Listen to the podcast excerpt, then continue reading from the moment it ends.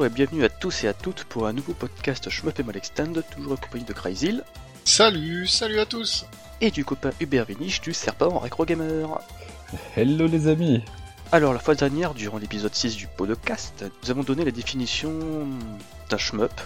Qu'est-ce qu'un shmup? Quels sont les genres associés, les sous-genres et compagnie? Et on avait beaucoup de choses à dire. Et encore, on se retient Oui, tellement que nous avons fait une petite pause avant d'enchaîner aujourd'hui avec les termes associés au shoot'em up. On va donc commencer avec les boulettes suicides, même si on en avait déjà parlé dans le numéro précédent. Ce sont les ennemis qui, lors de leur destruction, lancent des boulettes dans n'importe quelle direction. Donc voilà, ça arrive quand même assez souvent, même parfois dans le premier loop. Hein, c'est un des codes euh, du shmup euh, contemporain, on va dire. À partir du niveau 3, souvent. Ouais, mais dans le premier loop, en général, c'est vraiment un seul type d'ennemi. Alors que dans... dans les... Un seul type de sacré putain. voilà, alors que dans les autres loops, c'est tous les ennemis. ouais. Ah ouais, souvent c'est vraiment ce qui détermine le quand il y a des jeux à seulement deux loops. Souvent le deuxième loop, ce qui le détermine, c'est que tous les ennemis vous balancent une cheat suicide boulette et là ça se danse autrement. Hein. C'est ça. Euh, par contre, ça permet d'amener à quelque chose d'essentiel quand on parle de boulette suicide, c'est le pattern. Qu'est-ce qu'un pattern, messieurs? Alors, je, bah je, encore une fois, je me lance parce que je suis un impoli complet. Je, tiens le crachoir parce que je suis un gros connard. Donc, un pattern, en fait, alors le terme, il s'est encore une fois euh, démocratisé avec le manic shooter parce que c'est là où les patterns se sont, euh, bah, ont été de plus en plus spectaculaires. C'est euh, un déploiement de boulettes qui est prédéterminé entre guillemets. Donc souvent sur des modèles euh, bah, euh, symétriques, enfin des géométriques, choses géométriques, voilà, vachement joli à voir. Mais contrairement à des euh, bah, à des ennemis qui vont vous tirer dessus, qui vont repérer votre position. Donc un pattern, je pense que c'est ça en fait. C'est un truc qui est préprogrammé pour se développer, quelle que soit votre position, il va se développer de la même manière. Ouais, c'est un motif de mhm. tir au final. Voilà, un motif de tir exactement. Oui, parce qu'il y a plusieurs motifs de tir. Et puis il y a des motifs de tir qui vous visent, qui ne vous visent pas. C'est voilà, dans les jeux, il y a, voilà, il y a une, il y a une nuance entre les ennemis qui vous, qui vous visent systématiquement, qui anticipent votre position. Donc typiquement la série des Raiden. Euh, ouais, clairement. Old school. Et qui, qui tire en plus super vite dans les Raiden, c'est bâtard. et puis donc, ouais, bah souvent, c'est sur les boss qu'on a les plus beaux patterns. Et là, encore une fois, quand on parle de patterns, on peut euh, bah, prendre l'exemple le plus euh, bah, flagrant, c'est les Too, hein, les, les, les, la fameuse série des Toho, euh, qui, bah, où les boss ont beaucoup, beaucoup de, de, de motifs de, de, de, balles, en fait, quand, quand ils tirent. C'est des choses qui remplissent l'écran, mais toujours sur des trucs prédéterminés. Donc, vous n'êtes pas dans l'esquive, ça vous pas, il faut pas. Vous êtes plus dans le positionnement en fait. D'ailleurs, un terme qui est un petit peu lié aussi au pattern, c'est le safe spot. Qu'est-ce que le safe ah. spot? Vas-y, vas-y, vas-y, vas-y, dis. Alors, un safe spot, c'est que traduction littérale, c'est un endroit où vous êtes en sécurité. Donc, alors, les safe spots sont assez difficiles à trouver, et il y en a eu dans toutes les écoles du shmup, euh, de l'old school, le nouveau. Il y, a, toujours eu des safe spots. Donc, c'est un endroit où vous êtes en sécurité. Donc, ça peut être temporaire ou définitif. C'est-à-dire définitif jusqu'à la destruction, par exemple, d'un boss. Vous êtes dans un endroit où vous êtes calé dans un coin de l'écran, les boulettes du boss ne peuvent pas vous atteindre, le boss en lui-même ne peut vous toucher en vous, bah, en vous fonçant dessus, et euh, donc vous avez juste à shooter le boss et il va crever. Euh, donc dans les, les manic shooters, c'est souvent des safe spots temporaires, puisque le but, leur but était évidemment de vous submerger de boulettes et de patterns, mais pas que vous ayez un, un répit euh, indéfini. Pour eux, si vous avez un safe spot, déjà il est programmé souvent, et il faut que ça soit dans un temps de là, de un court temps, pour que après vous soyez obligé de vous adapter et non bloqué dans cette situation. Ce qui nous, ce qui euh, nous rejoint le fait que souvent les safe spots, c'est des erreurs de programmation. Ah bah, en fait, c'est des choses qu'on découvre par après. Mais on va prendre, bah justement, euh, sans te couper, l'exemple typique qui est non voulu. Donc ce que t'expliques, c'est le R-Type sur arcade, où vous avez, je crois, c'est le niveau 2, niveau 3. Il faut être en haut de l'écran, euh, enfin un peu fondu dans le décor, et tout le, déco tout le, le niveau, vous le faites sans bouger, sans tirer. Et y a ouais, le niveau 2, ouais, ouais c'est le niveau 2, tu te mets euh, dans une position précise et les ennemis bah, te frôlent mais ne te touchent jamais, ni en termes de boulettes, ni en... Tu peux faire quasiment tout le niveau sans bouger. Et ça, c'est effectivement des erreurs et des défauts de programmation. Et on pourrait mentionner aussi comme euh, comme erreur euh, et ce qui nous rejoint, ça rejoint un peu les, un terme qu'on va aborder plus tard, euh, c'est-à-dire le leaching et le milking. Mais il y a, si vous vous rappelez le Kamui qui avait fait son super run sur Battle Garega, il y a un moment où elle a posé une canette de Coca sur son bouton et elle a été fumée une clope entre guillemets parce qu'il y a un endroit où elle était complètement indestructible sur un boss quoi. C'est vrai. C'était sur Battle Garega. Hein. Oui, Oui, c'était ça. sur le oui. Garega. ouais. Ouais, donc il y a, y a des fois, mais c'est vrai que les programmateurs et souvent les quand on parlait tu sais, des euh, reversions euh, avec des Oui, modifications corriger. subtiles, fait, ouais. souvent c'est pour corriger bah, ces, ces erreurs, ces moments où tu peux faire exploser le cas le, le, le, le compteur par erreur, que tu peux faire un counter stop, counter stop dont on parlera tout à l'heure. Euh, tous ces tous ces moments, ces erreurs de programmation où le bah ouais les mecs euh, ils étaient tellement la gueule dans le guidon qu'ils sont pas rendus compte qu'il suffisait de se mettre euh, dans un coin à droite et puis de fumer une clope et puis le stage se défilait tout seul. Et ce qui Et est c'est- d'ailleurs, euh, juste pour relier, euh, c'est typique aussi ces défauts de l'Euroshmup actuel, où Ouais. il y a beaucoup dans, bah je sais pas, on va prendre Soldier X, euh, là, le Ah, le petit Soldier X. où il y a des safe spots à tir larigot parce que c'est programmé par les pieds. Clairement, c'est vraiment tu, tu vois qu'il n'y a pas eu de, de test approfondi euh, de, de, de- du jeu. Les, les mecs ont pas essayé de jouer, ont pas essayé de jouer contre le jeu pour trouver bah, ces zones-là. Quoi, ça fait qu'effectivement quand tu trouves un safe spot, bah quelque part ça casse tout le plaisir du jeu parce que tu peux jouer le jeu dans le sens du jeu, c'est-à-dire euh, aller dans l'adversité, mais quand tu sais que tu as cette option de te mettre dans le coin en bas à droite et puis euh, de laisser le jeu se défiler, bah ouais, t'as plus envie d'aller à l'affrontement, ça, te gâche le jeu parce que tu sais qu'il y a, cette possibilité de jouer en mode branleur, quoi. Et c'est triste. Et c'est vrai que ouais, le, l'euro actuellement, c'est souvent des, des, des shmups terminés à la pisse. Exactement. Donc tu parlais de Counter Stop. Qu'est-ce qu'un Counter Stop Alors, c'est quand on arrive bah, au score maximal. De, bon, donc je, je pense que je, Euh, pas forcément.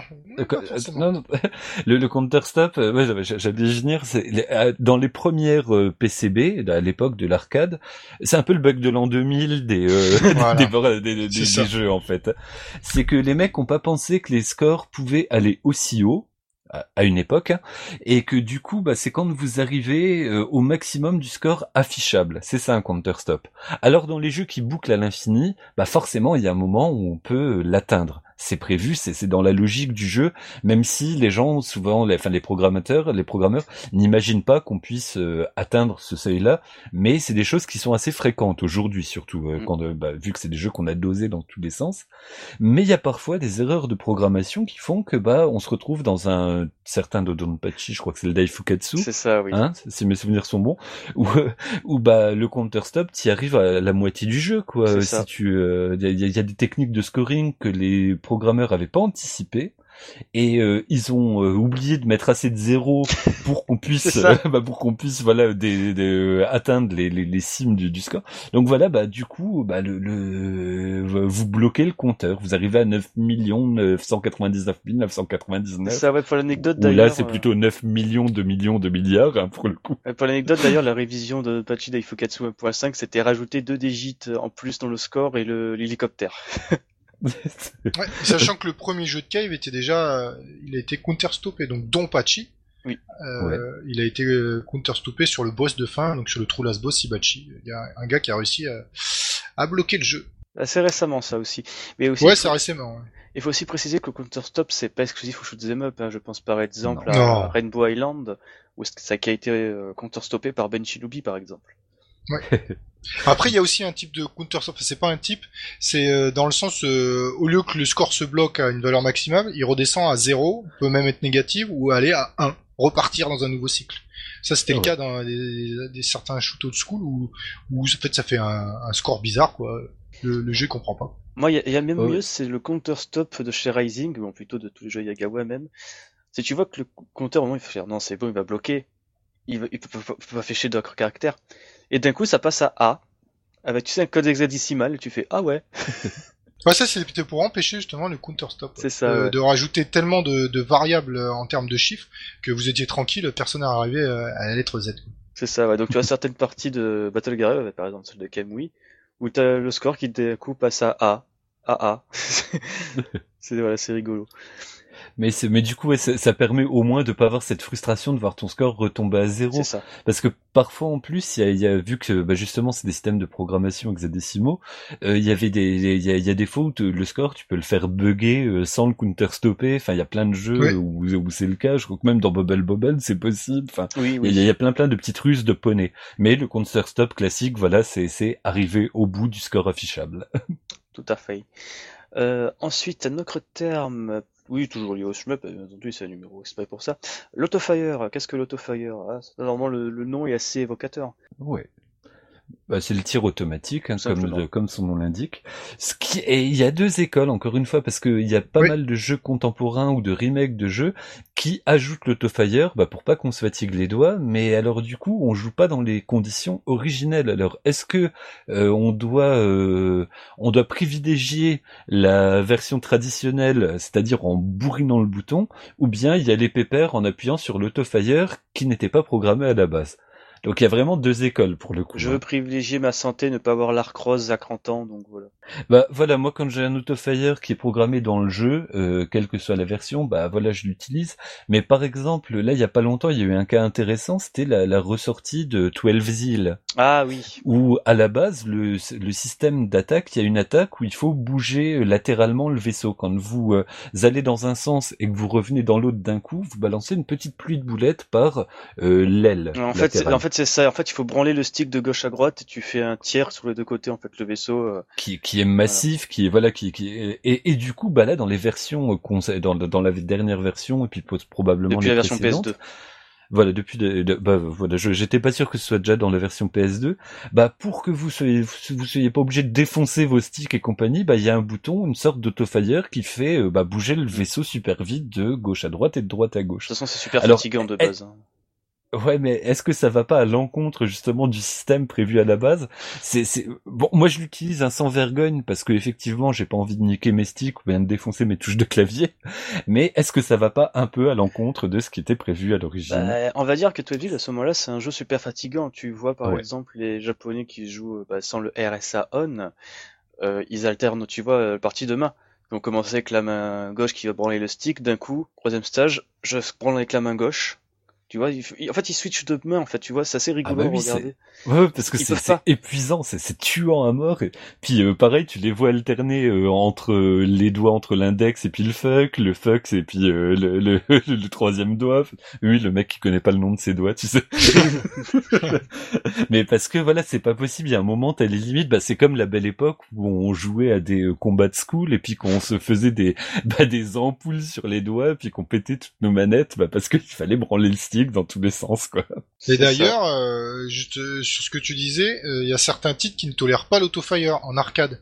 c'est l'exemple de Gun Frontier, où si le jeu détecte lui-même que vous utilisez un autofire bah, par rapport à la cadence de tir, et en fait vous pouvez pas afficher le score à la fin du jeu. Ah, c'est intéressant. Mais comme quoi, du, du coup, effectivement, quand t'as des classements mondiaux, euh, c'est vrai que les, les, questions, elles se posent. À la rigueur, quand t'es juste bah, en dilettante, ou bien quand t'as juste envie de jouer bah, pour le plaisir, ce qui est quand même le cas de la plupart d'entre nous, il euh, n'y a pas de problème.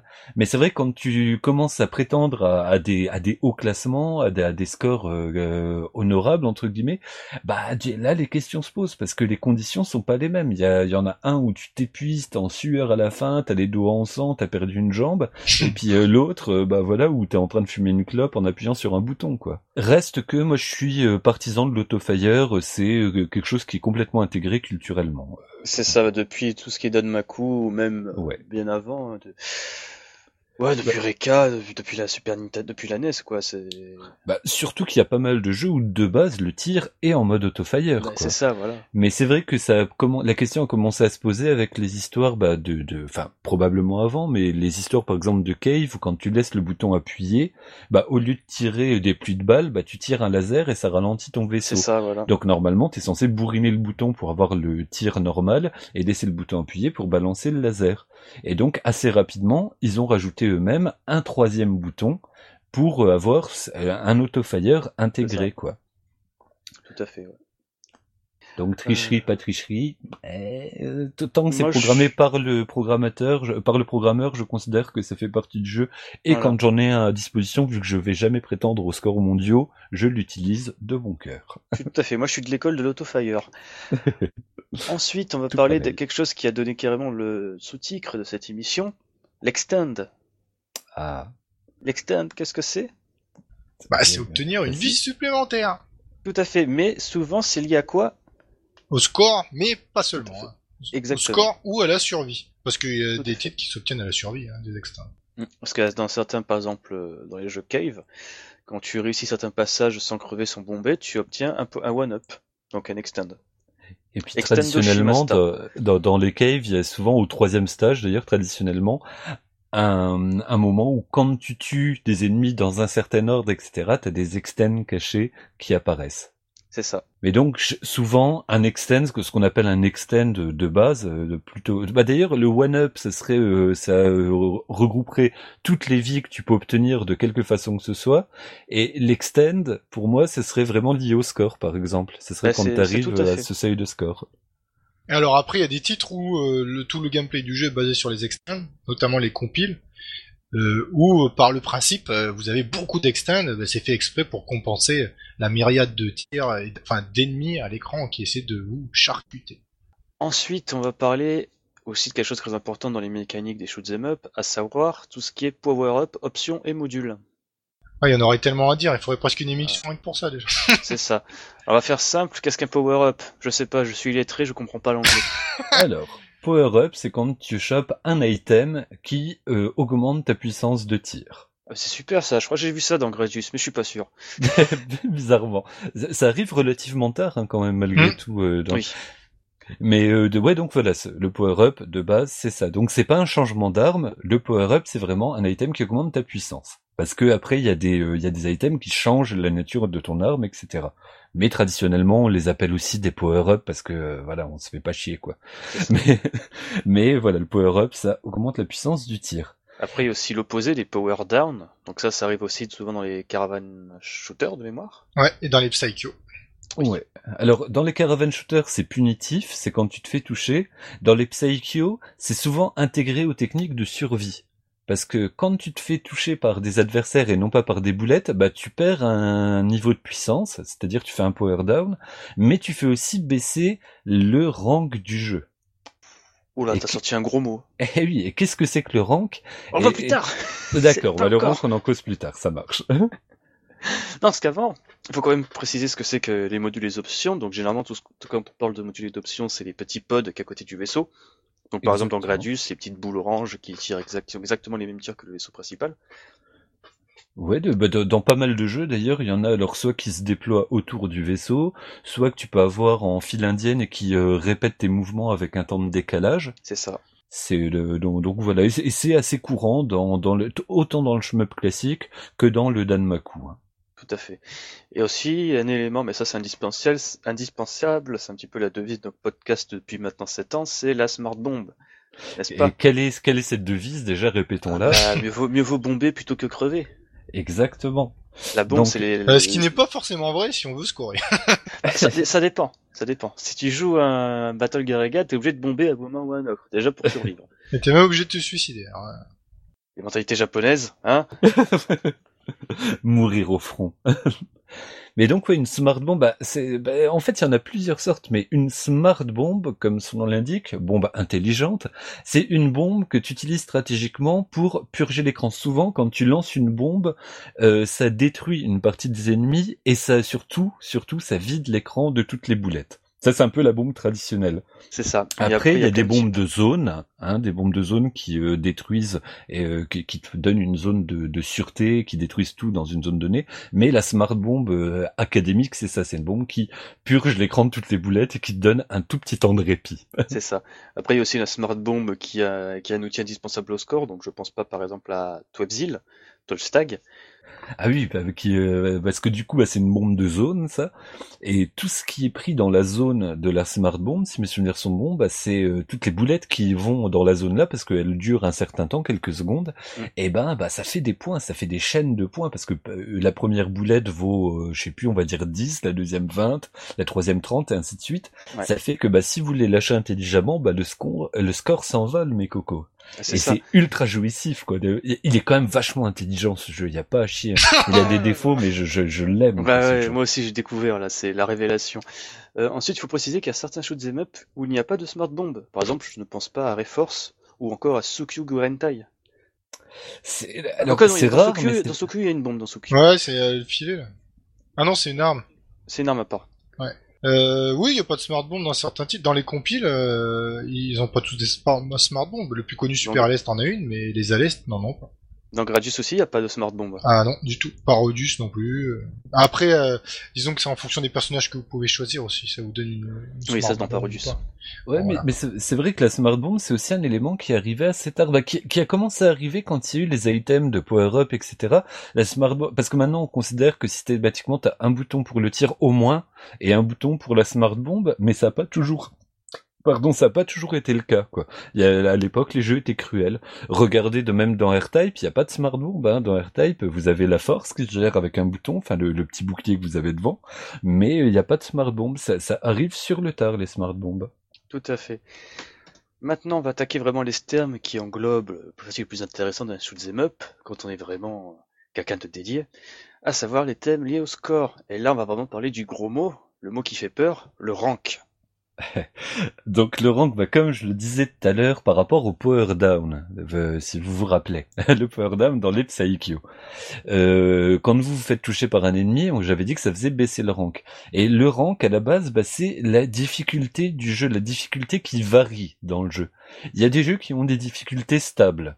Il y a beaucoup de jeux old school où bah, le jeu sera, quelle que soit votre partie, quelle que soit votre euh, votre performance, le jeu restera aussi euh, difficile ou aussi facile suivant euh, suivant les cas, mais ça bougera pas. Mais il y a beaucoup beaucoup beaucoup de jeux où il y a un rank qu'on appelle un rank dynamique. C'est-à-dire que le rank, en fonction de vos performances, en fonction du fait que vous ayez réussi à survivre, par exemple, sans perte de vie pendant quelques stages, ou que vous ayez réussi à vous retenir de bomber, etc., bah, ça fera augmenter la difficulté du jeu, augmenter la rapidité des ennemis, augmenter leur fréquence de tir, augmenter euh, tout ça. Et d'ailleurs, on peut noter euh, un, truc que j'avais découvert euh, quand je faisais mes recherches justement sur euh, Shoot 'em Down qui m'avait qui m'avait troué le cul littéralement, c'est Xevious. Qui, qui date Ah quand même oui. seulement, il date de 82 le jeu. Il y a 127 niveaux de rank dedans. Le rank varie suivant plein plein de paramètres, dont votre score, votre capacité à survivre, le nombre d'ennemis que vous avez tués, la façon dont vous avez esquivé. Enfin, c'est un rank d'une intelligence qui est euh, complètement révolutionnaire pour l'époque. 82. Alors que dans R-Type, si mes souvenirs sont bons, t'as pas de rank. Ah si, au deuxième loop, il me semble, non? Au deuxième, oui, oui, oui, non, mais c'est, je parle de rank dynamique au sein du premier. euh, Ah, loop, d'accord. ça- Non, non, le, jeu ne varie pas ce, que, que tu survives, que tu meurs ou quoi. Parce qu'il y a des jeux où, du coup, à que, à- grâce au système de rank ou à cause du système de rank, bah, t'en viens à devoir te suicider pour, euh, bah, pour pouvoir survivre, paradoxalement. Pour faire baisser le rank. l'exemple le plus marquant étant les jeux de Rising, euh, Battle Gear Voilà. en tête et Ibarra aussi. Les jeux d'Yagawa, euh, globalement. hein. D'ailleurs, il est pas rare de voir euh, des, des premières parties d'Ibarra ou de Battle Gear Egal les gens qui se suicident pour en fait récupérer les items de bombes pour pouvoir ensuite euh, faire du gros score et justement faire baisser aussi le rank. Quand- Oui, parce qu'en vrai, fait, c'est c'est- en fait, c'est dans le jeu où quand tu utilises la bombe, en fait, ça fait baisser le niveau de difficulté, donc le rank, donc tu peux souffler un petit peu. Et c'est assez contre, enfin c'est contre-intuitif pour quelqu'un qui joue euh, de façon classique, mais c'est vrai que euh, systématiquement, parce que tu te dis, je garde les bombes pour les moments où ça va être un peu trop chaud. Hein, c'est souvent le, le réflexe qu'on a. Tant que je survis, bah je continue à jouer. Mais dans les jeux d'Yagawa, non, ouais, claquer une bombe, ça fait baisser le rank et c'est vachement important parce que vaut mieux anticiper.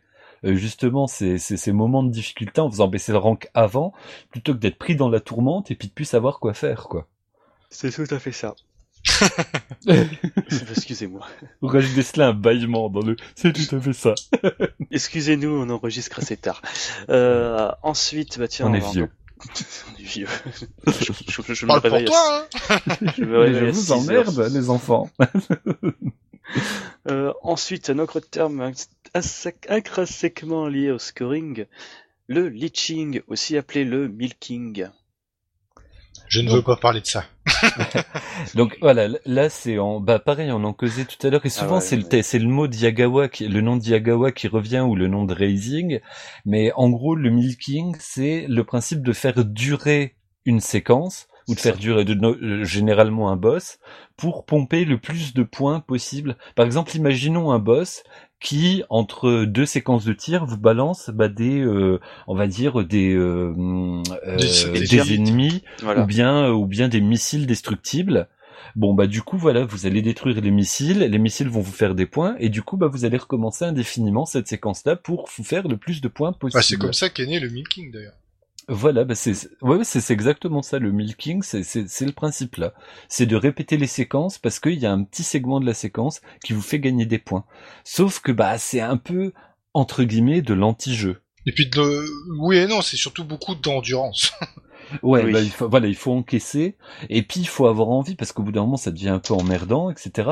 Donc c'est pour ça qu'il y a pas mal de jeux qui ont introduit bah, des, des chronomètres ou des boss qui se barrent au bout d'un moment si vous voilà les time out quand vous avez pas réussi à péter le boss dans un temps imparti pour éviter ces milking indéfinis. Parce que comme on le mentionnait tout à l'heure euh, la, la, la, joueuse la super playeuse Kamui euh, il y a un moment dans Battle Garega où elle se met dans un safe spot, un endroit où elle est indestructible, et elle pose sa canette sur le bouton et elle laisse le truc indéfiniment parce que pendant longtemps elle est immortelle à l'endroit là et ça lui fait gagner max de points. Oui, mais c'est un milking qui s'arrête au bout d'un moment. Qui s'arrête au bout d'un moment, mais un vache de long moment. Hein, oui, mais il y a un timer exprès. C'est vrai, euh, c'est vrai. Un, timer, au bout d'un moment, le boss va s'autodétruire et elle perdra tous les points si elle l'avait pas tué avant qu'il explose. Donc ça demande beaucoup de précision. Et on peut parler de Muchi Muchi Pork aussi, qui euh, potentiellement, il y a pas mal de boss où on pourrait répéter les séquences indéfiniment, sauf que à chaque fois que la séquence se répète, elle devient un cran plus dur, jusqu'à ce qu'elle devienne extrêmement très très dure euh, de la mort qui tue. Donc voilà, il y a, y a plein de façons de combattre le milking. Oui, mais parce que le milking doit faire partie du gameplay sans en être quelque chose comme tu l'as dit tout à l'heure, euh, d'interminable, quoi. Parce que sinon, ça sans casse que ça devienne, sans, sans, que ça devienne une fin en soi, parce que si tu peux faire un counter-stop juste en laissant un boss faire euh, faire le même cycle en permanence et en pétant des petits euh, missiles, bon bah si t'as trois heures à tuer devant toi, pas de problème, mais au bout d'un moment, ça veut plus rien dire, quoi. Bah, c'est vraiment le cas sur des anciens, des titres old school, ouais. par exemple Super à l'Est au hasard, n'est-ce pas, Yas? Où on peut faire un counter-stop d'endurance, effectivement. Et c'est bah c'est frustrant, mais c'est vrai qu'à l'époque on n'imaginait pas le, le, à l'époque en fait le à l'ère classique le premier but c'était la survie, terminer le jeu, et après le score venait euh, était quand même entre guillemets un petit cran en dessous. Et aujourd'hui la tendance s'est inversée. Maintenant les les, les les joueurs de shmup ont souvent tendance à viser les scores quoi. Et du coup, c'est là où on a découvert bah, les, techniques de milking et compagnie, et, c'est pour ça que les programmateurs ont été obligés, les programmeurs ont été obligés de bah, bah, de prendre ça en compte, et puis soit de les limiter, soit d'augmenter les difficultés pour un peu bah, casser ces, ces techniques qui sont qui frôlent l'anti-jeu parfois, euh, ou bien une autre façon de jouer. Une, c'est, mais c'est une façon qui me plaît pas personnellement parce mm. que ça casse, pour moi, ça casse le rythme, ça gâche un peu le jeu. C'est pour ça que souvent je me sens à poil dans les Yagawa parce que tu sais qu'il y a plein de trucs à faire, il y a plein de trucs à pas faire. Tu peux te suicider, tu peux ne pas te suicider. Enfin, t'as as 36 possibilités. C'est c'est un peu vertigineux. Alors que dans un, on va dire un, un Dodonpachi, bah t'as un chemin entre guillemets. Enfin, t'as plusieurs chemins, mais tu euh, t'es toujours poussé vers l'avant. Quoi. Il n'y a pas de moment où tu peux faire bloquer le jeu indéfiniment. T'as pas 36 000 options. C'est ça. Ensuite, second terme lié au scoring, le bullet herding. Donc le bullet euh, Ouais. Plus survie que scoring. Voilà, tout à fait. Vous avez tout à fait raison, parce que le bullet herding consiste juste à manipuler les tirs ennemis pour les attirer en fait dans un coin de l'écran. Le pâté de maison. Tout à fait, voilà, attirer le parti de maison dans un coin pour ensuite l'esquiver plus facilement. Donc ça, c'est vraiment un truc qui est venu euh, spécifiquement, j'ai envie de dire, même si ça existait quand même tout petit peu avant. Mais c'était pas le pâté de maison qu'on connaît aujourd'hui, avec les manic shooters, qui, comme tu l'as dit tout à l'heure, balancent des patterns qui remplissent l'écran. Donc là, vous êtes obligé de les euh, diriger. Et donc pour faire un bon pâté de maison, il faut déplacer son vaisseau très progressivement souvent dans un mouvement pendulaire de gauche à droite ou inversement, euh, pour euh, pouvoir passer euh, sur les côtés à des endroits très précis, minutieusement dirons-nous, et ensuite bah, vous pouvez survivre, sans quoi, bon courage dans les pâtés de maison parce que souvent l'erreur qu'on peut faire, c'est de bouger trop rapidement en voulant esquiver la boulette, sauf que bah du coup, au bout d'un moment, vous vous retrouvez coincé dans un coin avec un pâté qui vous arrive en pleine gueule, et c'est foutu. Donc l'importance du mouvement pendulaire, c'est de ne jamais se retrouver dans un coin, c'est toujours se ménager un chemin pour pouvoir contourner cette grosse boulette, cette grosse grappe de boulette, et refaire le mouvement dans l'autre sens, et ainsi de suite.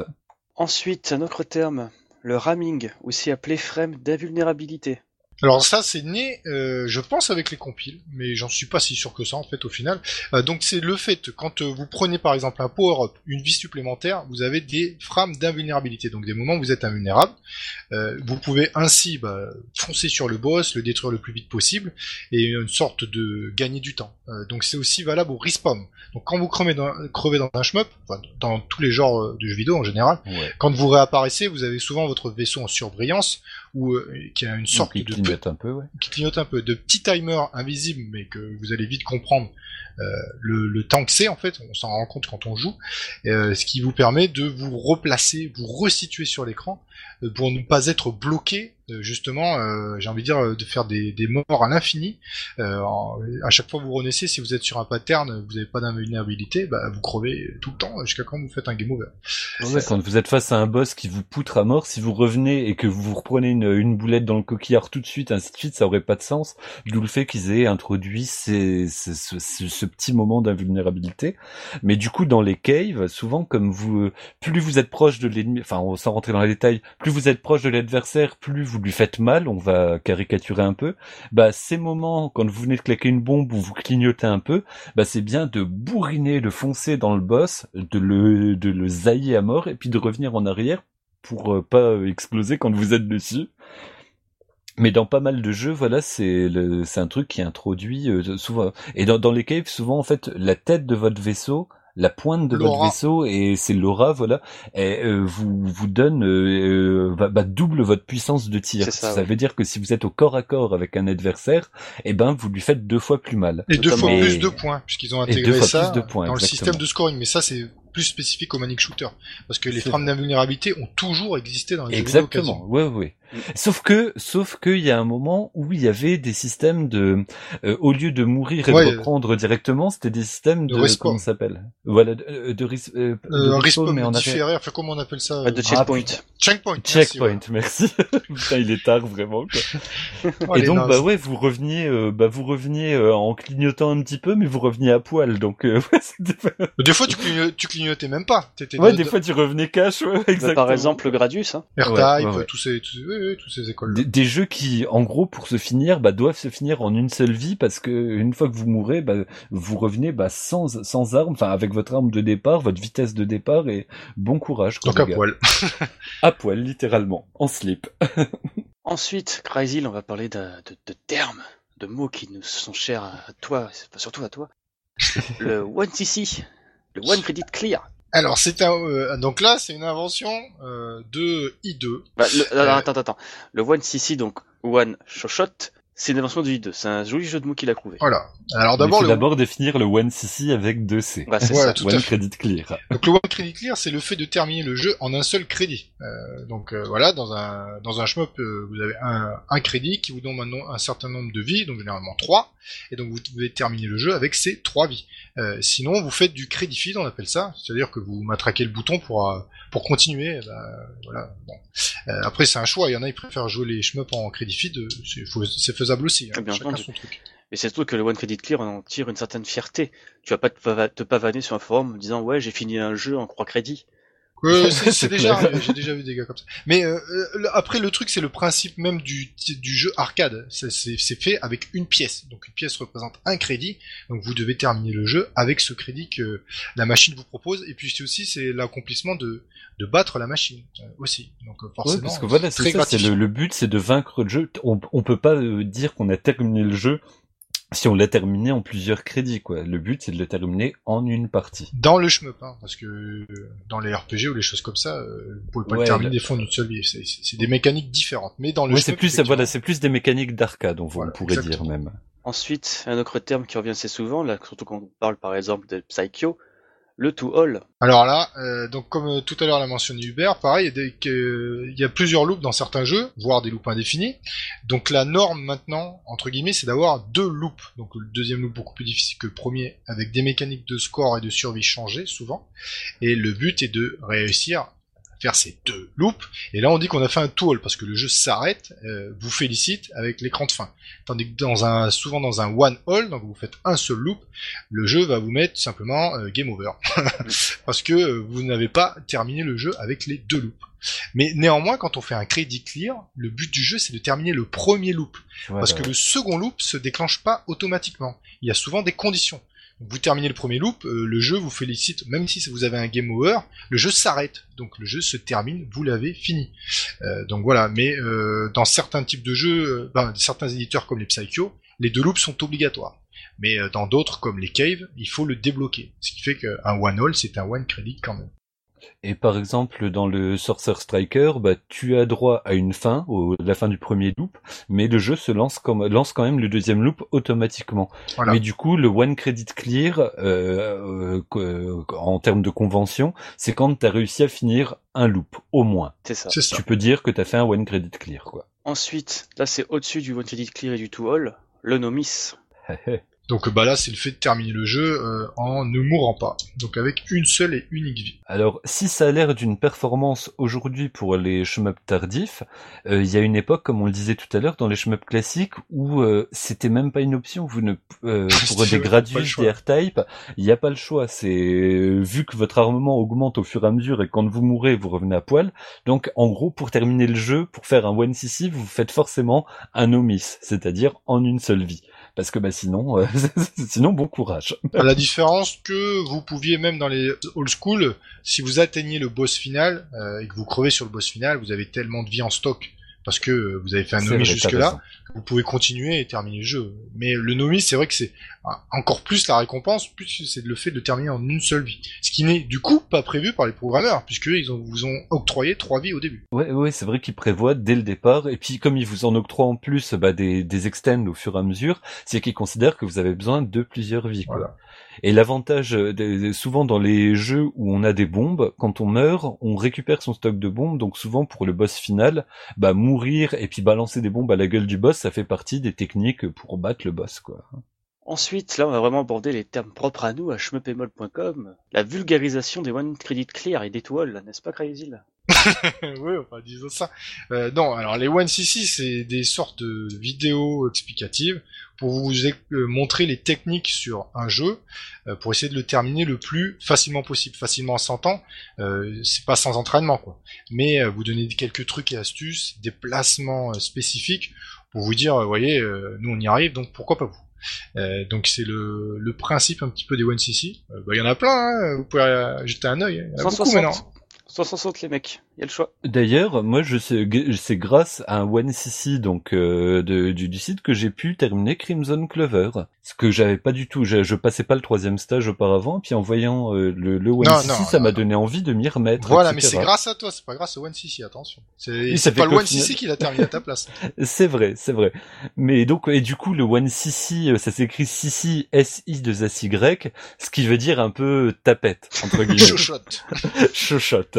Et donc c'est c'est pour un peu bah, bah s'amuser par rapport au One CC euh, avec 2 C, One Credit Clear, euh, parce que ça sonne pareil, mais c'est en gros la façon la plus simple, la façon la plus euh, la plus économique en termes d'énergie de terminer un jeu. Et l'avantage c'est que souvent en plus bah, de voir un peu ce qui vous attend, bah ça, ça rassure. c'est ils sont vraiment très pédagogiques en fait les One CC. Je vous invite vachement à, à les regarder parce que c'est intéressant. On apprend des choses sur le système de jeu, sur la survie, sur euh, c'est vraiment euh, regarder les One CC. C'est une mine de savoir. Abonnez-vous. Bordel, abonnez-vous. Oui, abonnez-vous s'il vous plaît. On veut des vues, on veut des sous-sous. on veut de la YouTube monnaie, les gars, là. oh putain. Ouais. Pas de publicité chez nous, pas de publicité. ouais, c'est vrai. Euh, sauf pour les copains c'est gratuit, faut profiter. Euh, par contre, après, les One CC, ça a quand même euh, donné naissance aux gros CC. Alors là, c'est plus carrément des One Credit Clear, c'est carrément des super plays. Oui, bah, c'était un super play avec toutes les explications en termes de survie de scoring qui lui va bien, on envie de dire, pour vous aider quand même à, au moins à le tenter. Euh, après, généralement, c'est des performances euh, impressionnantes. Hein. C'est des, c'est les super players, euh, type boss, Yas. c'est, c'est, c'est pas, c'est pas les joueurs courants qui font, qui font des gros ici. mais ça montre aussi que c'est faisable. Tout est faisable avec acharnement et entraînement. Tout à fait. Et c'est quand même toujours plaisant de se dire qu'il y a un joueur qui vous a montré son gros sissi. ok. Ah non, mais euh, Idle revendiqué, hein, il a dit. Elle était facile quand même, celle-là. Elle est facile, elle est tentante, mais euh, c'est. elle est mignonne quand même, quoi. Nous sommes fatigués, nous sommes fatigués. Par contre, quand même, ce qui est rigolo, c'est que tu as fait aussi la remarque, Résil, il y a quelques temps en arrière, il y a beaucoup de gens sur les forums français qui utilisent le terme OneCC pour dire j'ai fini ce jeu en un crédit. Oui, bah alors disons que le OneCC, ce qui est vrai, et One Credit Clear aussi, c'est que vous le terminez souvent sans scorer. Parce que de toute façon, euh, pour terminer le titre au début, vous n'allez pas forcément scorer. À de rares exceptions près, hein. il y a des joueurs uniquement scoring, mais il y a pas mal de joueurs qui veulent d'abord terminer le titre avant de le scorer. Et donc ils font un One Credit Clear ou un One CC, c'est-à-dire qu'ils utilisent leurs bombes, euh, ils se prennent pas la tête, et après ils explorent mieux le jeu euh, s'ils ont envie de scorer.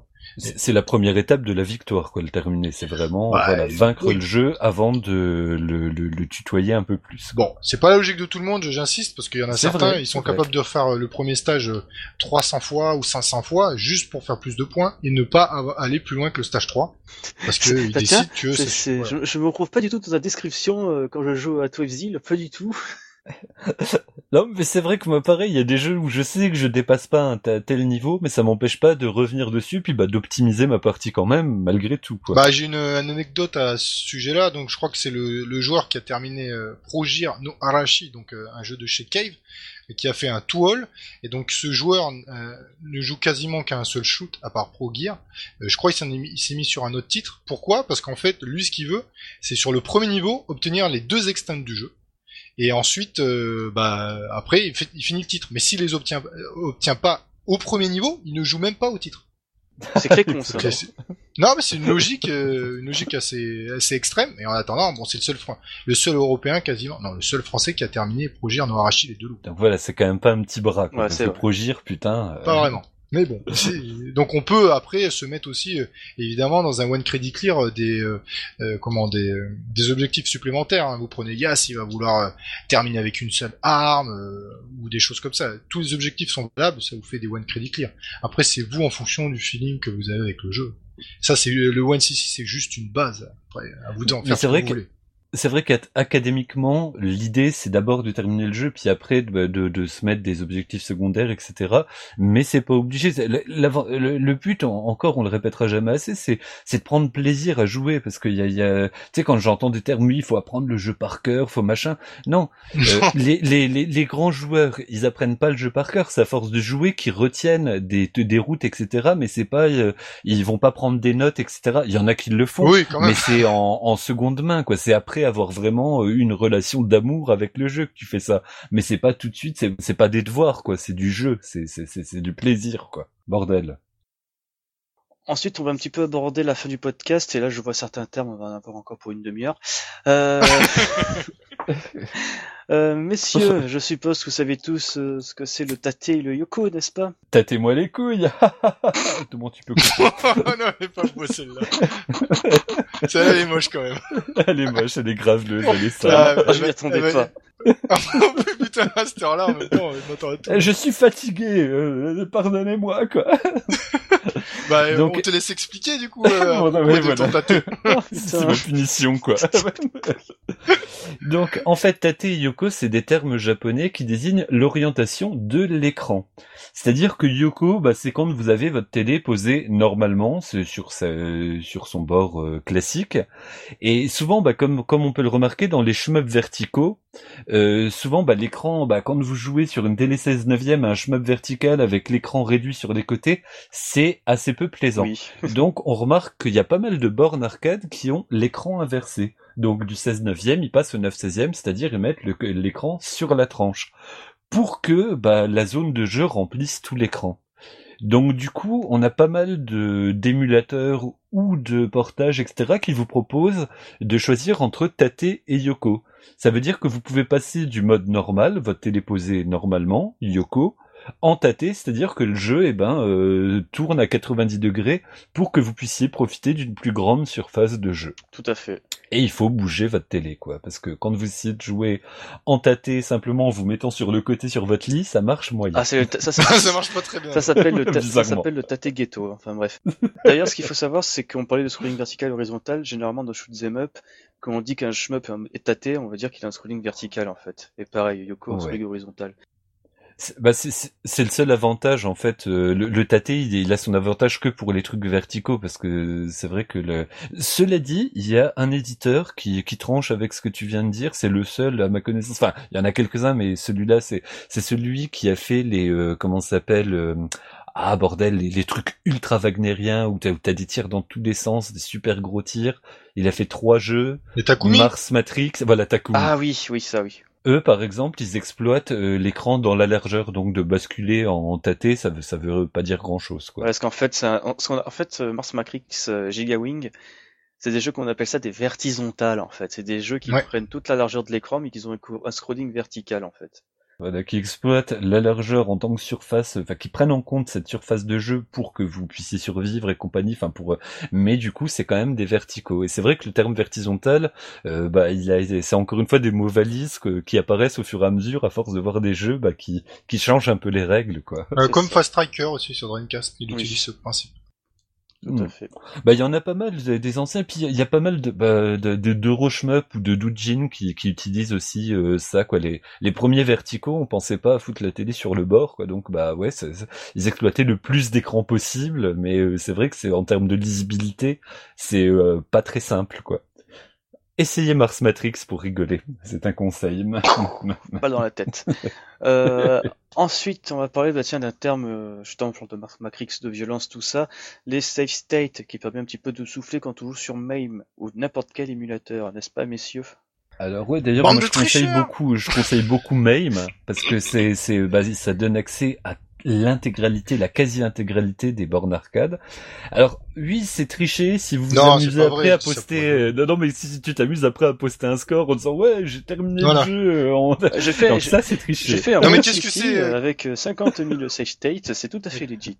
Qu'est-ce que c'est techniquement Parce qu'on n'a pas expliqué. Alors, un safe state, c'est bah, c'est de créer un checkpoint en fait. C'est- C'est-à-dire que quand vous appuyez sur une touche, ça enregistre votre partie au moment où vous appuyez sur la touche.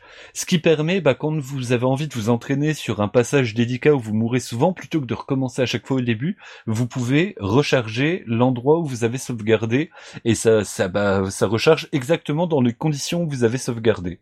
Ouais, parce que souvent les endroits difficiles ils sont à la fin des jeux, donc euh, Mm. forcément. euh, Ah ça- ouais, ça quand vous peut voulez faire vous entraîner au temps. dernier stage, euh, ouais, ouais, ça, ça, ça peut faire mal. euh.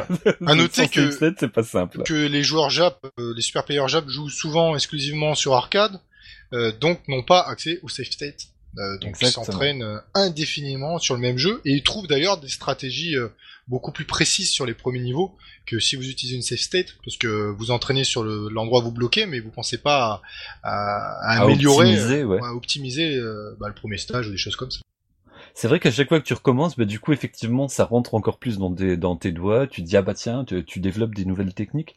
Do- Donc, euh, et, et c'est aussi pour ça que dans les portages consoles, souvent, il y a des euh, modes training qui permettent de jouer des segments prédéfinis du jeu, vu qu'on n'a pas accès au save state dans les jeux, dans les portages consoles, quoi. Mais donc, euh, dans, dans c'est important de le savoir, parce que c'est- ça, ça tombe pas forcément sous le sens, mais effectivement, euh, les save states sont très très utiles pour pouvoir s'entraîner, quoi. Tout à fait. Ensuite, messieurs, nous allons lâcher du fiel. Nous allons parler d'un sujet très délicat qui nous agace tout autant que nous sommes. Ah tous les trois ça c'est sûr. C'est clair. On a- nous allons parler de tous ces éléments qui font qu'un jeu coûte une fortune. Les spin cards, les register cards et les boîtes en carton. Waouh. Ah, donc déjà euh, c'est surtout valable effectivement sur les jeux old school. Oui. qui ont eu tendance ces dernières années à augmenter pour deux raisons. Déjà leur rareté, euh, forcément, hein, c'est des jeux imports, donc ils ont moins publiés à moins d'exemplaires, mais surtout à cause des les branquignoles qui s'amusent à les acheter et les revendre en faisant une plus-value pour nous permettre, euh, pauvres petits enfants, de ne pas avoir accès à ces jeux sur support original. Donc merci à eux. Et dans ces cas-là, ils recherchent souvent la complétude absolue pour je ne sais faire quoi avec leur blister quand ils rentrent chez eux. Euh, donc ils ont besoin du jeu complet. Donc la spin card, c'est un, c'est bah, c'est un petit extra entre guillemets. Dans C'est le petit carton qu'il y a sur euh, la bordure, en fait, euh, qu'on retrouve aussi sur les vinyles au Japon. C'est c'est une tradition japonaise. La spin card, c'est le truc qui recouvre un tout petit peu la tranche de, du jeu, quoi, du CD. Accessoirement, c'était pour prouver qu'un jeu est neuf de base, non? Voilà. Exactement. C'est, euh, et euh, il y a des indications dessus euh, justement pour le prouver. Donc euh, ajoute à cette spin card magnifique, où vous pouvez euh, en rêver toute la nuit, les register cards. Donc ça c'est encore un truc qui est devenu à la mode il y a quelques années pour être encore plus complet. Euh, et puis les boîtes en carton, toutes ces saloperies à la con, Euh, ce qui fait que vous n'allez pas profiter du jeu euh, si vous n'avez pas beaucoup d'oseille. Bah surtout que la, voilà, le coup de la boîte en carton, je me rappelle, euh, c'est de- des surenchères monumentales qu'il y avait sur des jeux qui ont- sont pourtant vendus à pas mal d'exemplaires, comme les Zelda, les Final Fantasy. Les, les- les boîtes de Super euh, Nintendo étaient particulièrement friables, donc quand on trouvait, euh, je sais pas, Secret of Mana avec sa boîte en carton, etc., bah ouais, c'était tout de suite du 200, 300, 500 balles, quoi. Parce que je veux, vous- enfin, je veux rappeler juste, euh, même si nous, euh, tous les trois, on est convaincus, mais un jeu vidéo, c'est fait pour y jouer. C'est C'est pas fait pour regarder dans une vitrine. Mm. Sinon, euh, vous achetez des œuvres d'art, euh, ce que vous voulez. Mais un jeu vidéo, à la base, le programmeur, il l'a créé pour que quelqu'un y joue. Sinon, il serait pas emmerdé des années à coder un jeu pour se dire, oh, il va finir sur une étagère. Il veut que ça soit dans la console. ça. Mais d'ailleurs, Parce que euh, tu as raison, surtout que ça va dans un... Excuse-moi, je Vas-y. juste... Parce que il y, a- il y a certains qui vont dans des degrés de perversion, c'est-à-dire de sortir le jeu non déballé. Et là, ça vaut encore plus une fortune. Donc en gros, si vous payez une plus-value pour avoir le jeu non déballé, ça veut dire que vous allez l'acheter pour ne pas y jouer, pour le foutre sur votre putain d'étagère, vous branler en le regardant, et ne jamais y jouer. Ah, là, C'est- Non mais merde, quoi. ah, là, c'est le moment des haters, attention. c'est ça. Ah non, mais parce, parce que, bah, comme vous le savez, moi je connais, je collectionne les VHS, euh, les vieilles VHS. Tu as Et j'ai vu il y a pas longtemps une VHS à 650 balles. Je voilà, c'est c'est juste que ça ça m'énerve les surenchères qui visent les collectionneurs et surtout qui privent les joueurs des jeux auxquels ils auraient eu accès s'il n'y avait pas cette surenchère monumentale par rapport à ces jeux. Donc colère, je suis. dans les mots sur le concept des boîtes en carton, je faisais référence à tout ce qui était, tu sais, euh, les jeux d'arcade, Cave, Rising. Ouais, vous avez les boîtes. où, hein. Voilà quoi. C'est par exemple, je me souviens, je crois que c'était une anecdote de Kazu ou de Kisuke, je sais plus, au Japon. Euh, le gars il est allé faire les poubelles euh, à côté des bureaux de Cave pour voir s'il n'y avait pas des boîtes en carton de PCB. Je crois une, une connerie comme ça, je m'en souviens plus exactement. Il faudrait un rappel sur Twitter si jamais il nous écoute. Ouais, parce que en plus, il y a des jeux qui sont jamais sortis que sur euh, console, par exemple, des shoots. Vous ne pouvez avoir que sur console ou sur émulateur, mais si vous voulez vraiment avoir l'objet, vous êtes obligé d'acheter le jeu sur console. Et des malins en profitent euh, pour spéculer sur ces titres-là, qui n'ont pas eu d'autres adaptations. Bah, je Euh, on pense va à prendre- Border Down auquel je jouerai Voilà, jamais sur parce que bah, il est à 200 balles ou 300 Non mais balles. ça je c'est rien, vous avez là. des jeux Saturn type Blastwind euh, qui n'est jamais sorti en arcade exclusif Saturn à des prix euh, absolument aberrants. Euh, D'ailleurs, tu veux rigoler, Hubert, mais récemment, enfin récemment, il y a un an, il y a Hiroyuki Haruyama, le patron de Grefg. Il a ressorti un carton, il a pris en photo pour le montrer sur Twitter. Tu sais ce qu'il y avait dans le carton? Vas-y, fais-moi mal. Une vingtaine d'éditions collector de Borderlands sur Dreamcast. Ah, Neuve. Ah, oui, j'ai mal. Voilà. J'ai très Moi mal. aussi, j'ai eu mal. Il y a plein de gens Il faut qui qu'il ont les revende pour financer un nouveau jeu, c'est bon. oui, bah voilà, au moins, lui, mais il saurait quoi faire des Ah, bras. achetez, Border Down sur Dreamcast et vous aurez Border Down HD sur PC. Putain, mais, mais ça, j'en rêve, hein. Border Ouais. Down HD sur PC, quoi. Bah, bordel, genre, je, je, Oh, ça, bah, ça viendra. Oui. ouais, ça viendra peut-être, parce que là, de, de simplement Battle Garega sur euh, PS4, c'est un truc que j'aurais jamais imaginé. Donc, aujourd'hui, les choses changent, les choses Tiens, en parlant de Battle Garega, il va avoir une édition collector un peu spéciale euh, dans le magasin BIP d'Akihabara. Cette euh, plus-value, on va dire, exclusif à eux, ce sera uniquement un emballage qui reprendra exactement le même design que la boîte en carton de la PCB à l'époque. Bon, Donc, après, je... voilà. voilà Édition-. Édition collector qui va coûter une blinde dans quelques années. Et d'ailleurs, je voulais agresser un problème qui m'est juste venu à l'esprit en parlant de Register Card, Crazy. Euh, tu es conscient que maintenant, et même surtout dans 5 ans, les cartes de DLC Xbox vont valoir une fortune, ça n'ont pas été grattées. Oui, mais elles seront pas utilisables. Mais justement, mais c'est ça, le pire c'est ça la connerie humaine, c'est que la carte, Ah bah le oui. code dessus sera expiré depuis longtemps. Mais Ouais, les gens, vrai, ouais. les gens vont se toucher dessus pour avoir un code qui n'est pas gratté. Ah mec, mais complètement quoi, un truc donc vraiment qui n'a littéralement aucune fonction sinon celle de jouer le Pablo avec sa collection. Je vous le jure que ça, ça va apparaître là, les gens qui vont demander si déjà de 1 il y a la carte DLC grattée de base et qui vont dire je te l'achète 100 euros de plus si elle est dessus et pas grattée. Ah oui, mais c'est sûr, euh, c'est sûr à 100% et c'est d'autant plus, c'est d'autant plus énervant quoi. Mm. C'est d'autant plus agaçant parce que vraiment là on est en dehors du jeu, on n'est plus dans le jeu. Bon alors là on est méchant euh, vous êtes pas obligé d'être d'accord avec nous, attention. Mais c'est vrai que nous, on est un peu parce qu'on aime jouer aux jeux vidéo, quoi. Donc ça nous fout un petit peu, un petit peu les boules là. Bah, surtout que voilà, on se rend, ça nous met dans, dans des situations où nous, en bah, pauvres pauvres trimeurs euh, des, des, thunes, on n'aura jamais littéralement accès à des jeux à cause de ces systèmes de surenchère. Et on en a tous souffert euh, de, bah, bah, chacun à notre échelle et chacun dans nos... Mais c'est vrai que les, les... c'est pour ça que je suis content que les rééditions sortent enfin, que Battle Garriga sorte enfin, que parce que du coup ça, ça casse un peu tout système de surenchère, même s'il y aura toujours des collectionneurs. Mais là, ils pourront faire ce qu'ils veulent, ça me posera aucun problème qu'ils payent 600 balles pour une carte non gratter. Moi, si je peux avoir le jeu de mon côté et de le payer 20 boules, il n'y a pas de problème. Qu'ils fassent ce qu'ils veulent. Mais reste que je trouve ça dramatique de, cette logique-là. D'acheter 5 exemplaires tout de suite, euh, de les mettre directement sur Price Minister à 100 euros euh, de décalage, en sachant qu'au bout d'un an, deux ans, trois ans, il y aura forcément quelqu'un qui achètera quand même le plus cher. Nous plus soyons, nous plus soyons. Bon, je propose qu'on attaque le dernier terme de l'émission. C'est un terme qui revient pas souvent et c'est normal, c'est exclusif à un seul jeu. C'est un peu le jeu qui est l'emblème de notre site. Le vénérable Space Invaders, et c'est tout simplement le Nagoya Attack. Alors, qu'est-ce que c'est que le Nagoya Attack? Tu me l'as expliqué tout à l'heure et je connaissais pas le terme là. Alors, de mémoire, le Nagoya Attack. Au premier niveau de Space Invaders, tu attaques, on va dire, les deux premières colonnes du milieu, voire même la colonne du milieu tout court de, pour créer un couloir, euh, voilà, pour que tu puisses avoir accès au haut de l'écran. C'est ça. Comme ça, ça fait un couloir, tu peux te balader dedans, tu te fais pas toucher. T'en profites à chaque fois pour attaquer les soucoupes qui passent euh, au-dessus de l'écran. Et après, dès que la dernière, dès que enfin, dès que la ligne d'ennemis apparaît sur la dernière ligne, donc celle où est ton vaisseau, il y a un souci dans Space Invaders, c'est qu'en fait, ils vont te traverser dessus, mais en fait, t'es invincible. En fait, c'est ça, dans Space Invaders, normalement, les ennemis, quand ils vont en contact avec ton vaisseau, ils vont pas te détruire en fait, ils vont passer au travers. Donc le Nagoya Shot c'est tout con, tu attends qu'ils arrivent sur la même ligne que toi et tu les charges dans les attaquants. Donc tu fais paf paf paf paf paf paf paf paf et normalement tu devrais pouvoir enchaîner ensuite les notamment les soucoupes qui apparaissent normalement à chaque fois que tu détruis un certain nombre d'ennemis. Donc tu détruis une première ligne, t'attaques la soucoupe, tu détruis la deuxième ligne, t'attaques la soucoupe, ainsi de suite, ainsi de suite, ainsi de suite, ainsi de suite. Je pense que le Nagoya Attack c'est la première vraie technique de scoring qu'on ait jamais vu dans un shoot'em up. Bah, de toute manière, dès le départ, Space Invader, il y a des ennemis qui n'ont pas la même valeur, il y a des ennemis bonus, les fameuses soucoupes etc. Donc euh, il y a déjà un scoring système si rudimentaire soit-il, et le fait qu'il y ait une technique de scoring, c'est quand même juste la classe. Veut vraiment dire que c'est que c'est quand même une vraie révolution Space Invader. Hein. Il n'y a pas à chier quoi. C'est en plus Nagoya Attack, c'est vraiment, on va dire, une technique culte dans Space Invaders. Elle, a carrément été reprise dans la suite, enfin dans la suite, plutôt dans la relecture Infinity Gen qui est sortie euh, 30 ans après. Ah excellent, qui est excellent d'ailleurs Infinity Gen. Avec un boss de fin euh, fantastique. Mais du coup, ouais, c'est bien de conclure sur un terme aussi spécifique. Ça fait qu'on a réussi d'aller du générique vers le tout doucement vers le plus euh, le plus euh, le, bah, le plus singulier, le plus spécifique. Et c'est bah, c'est un beau podcast. Ouais, je pense qu'il est condensé quand même celui-là. Il est condensé, il est super. Ah, il est velu. Il est velu.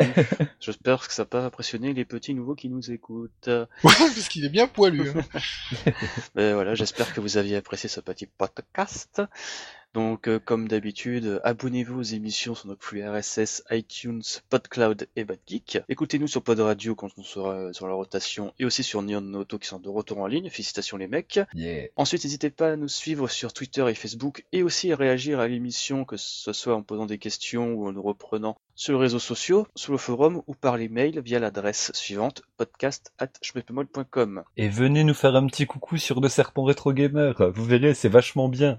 Exactement, le serpent tiré, non, le tiré serpent tiré retrogamer.org. Yes. Lisez Shmup Down et l'humour y assiste. Et tous les autres tests et dossiers du Bear Winning et de ses comparses. Ensuite, on remercie aussi l'association Bad Geek pour nous avoir prêté ces jolis locaux qui nous ont permis d'avoir enregistré un podcast dans des conditions un petit peu, mais non, carrément meilleures que d'habitude en fait. C'est clair. Ah, merci à eux quoi, parce que grâce à eux, on peut upgrader encore notre qualité. The sky is the limit. C'est exactement ça, the sky is the limit. Et n'oubliez pas, jusqu'à la prochaine fois, mieux, vaut bomber plutôt que... Ouais, Ciao tout le monde Ciao. Salut.